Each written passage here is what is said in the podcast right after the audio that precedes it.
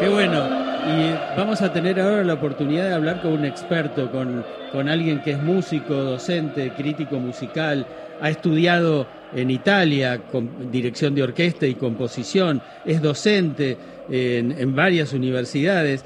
Y es este crítico musical en Radio Nacional Clásica, ahí conduce el programa Fantasía del Caminante y es crítico también en el diario Página 12. Se trata de Santiago Giordano y a él le vamos a plantear esa verdadera incógnita, dilema, contradicción que nos provoca que buena parte de nuestras hinchadas canten el himno con melisma. Hola Santiago. Buen día, Carlos. ¿Cómo te va? Bien. Muchas gracias, muchas gracias por tan florida presentación. Bueno, ¿cuál, digamos, qué, primero te, una cosa general, ¿qué clase de composición es, en, tanto en música como en letra, el himno nacional argentino? Y, y el himno nacional argentino, como muchos de los himnos que, del siglo XIX, están impregnados por la música de moda de la época, que era la ópera. Ajá.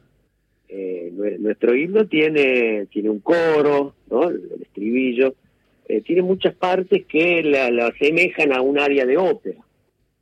Uh -huh. Y esta creo que es su, su, influencia, su influencia mayor. Inclusive, fíjate que nosotros estamos acostumbrados a, ahora no tanto, afortunadamente, pero eh, muchos hemos crecido escuchando al himno nacional en versión de band por una banda militar. Claro. ¿no?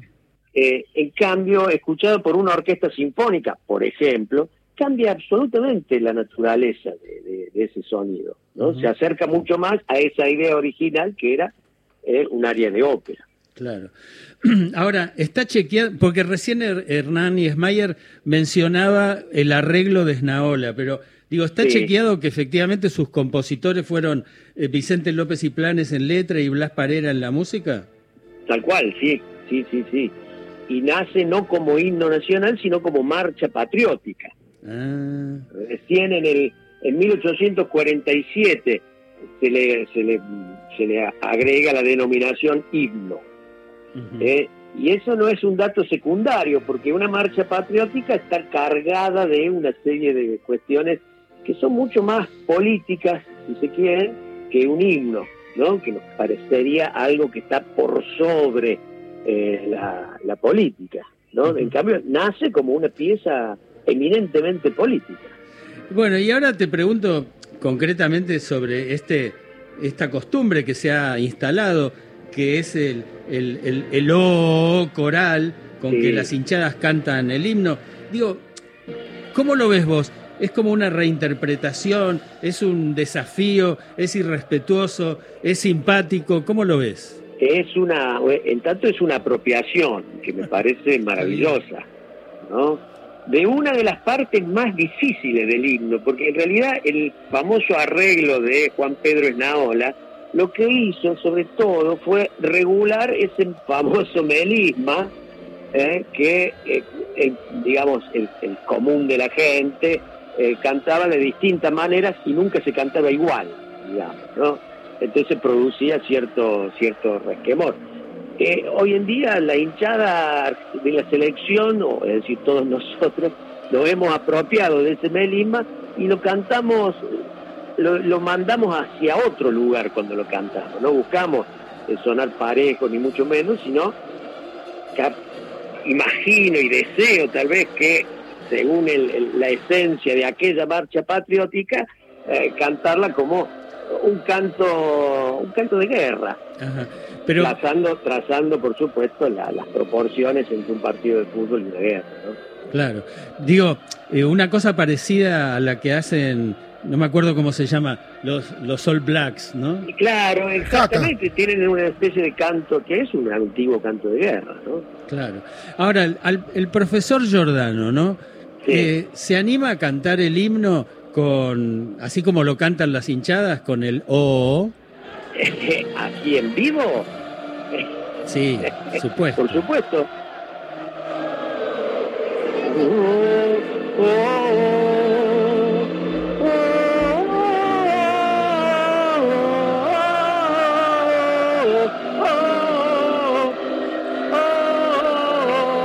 ahí sigue. Qué bueno, felicitaciones. Extraordinario. Quiero, quiero, comentar, quiero comentar una cosa, lejos de mí cualquier tipo de nacionalismo, pero eh, cuando canto el himno nacional, me toca hacerlo frecuentemente en la escuela de, mis hijos, soy de los que lo canta con voz en pecho. ¿eh? Que se note que se está cantando. Que se note, que sí, a veces me miran fiero porque dice que se eh, canta además a cierta hora de la mañana. Claro, yo que, profe, que eh, uno va al acto, a los actos escolares y se canta bajito, se susurra, con la boca media cerrada, como desganado, y no, no, no es así. Sí, sí. Eh, un poco, un poco como Capuzotto cuando se viste que se pone la mano. claro. un poco así, ¿no? ¿Usted dice que los padres no saben la letra? No, no es que no se sabe la letra eh, medio que cantar el himno, viste, es, el himno es una cosa, ha sido una cosa bastante molesta inclusive, porque siempre muchas, las distintas facciones o los distintos grupos de nuestro país han adoptado el himno. ¿Cuántas veces después de, un, de ir a una marcha, a una huelga, cantamos el himno? Lo han hecho también lo, lo, aquellos trasnochados que en la pandemia salían a, sin, sin, a, a manifestar sin barbijo, es decir, es una apropiación que hacen algunos que siempre molesta al otro. Claro. Entonces, por eso el himno pierde por momentos contundencia y esto de lo que están hablando ustedes me parece que recupera eh, en, su esencia de marcha patriótica la, al himno nacional. Profe, ¿tiene algún himno que no sea el argentino que a usted algún lo cautive emocionalmente, estéticamente?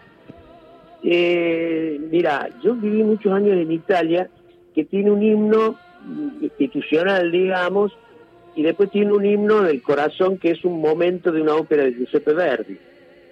A mí me tocó ser director de coro muchas veces y escuchar a los italianos cantar ese va pensiero, que es un momento del Nabucco de Verdi, era una cosa estremecedora.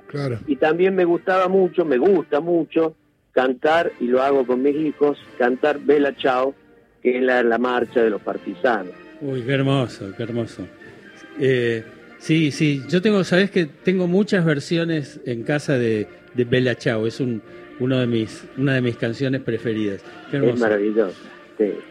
Bueno, profe, le agradecemos estos minutos con la radio pública porque es un tema que no, nos atraviesa a todos el himno y nunca se habla del himno, ¿no? nadie, se, nadie pone el ojo ahí, así que nos parecía interesante la idea de Carlitos de, charlar con, con, usted y lo despedimos. No sé, ¿usted eh, le gusta el fútbol?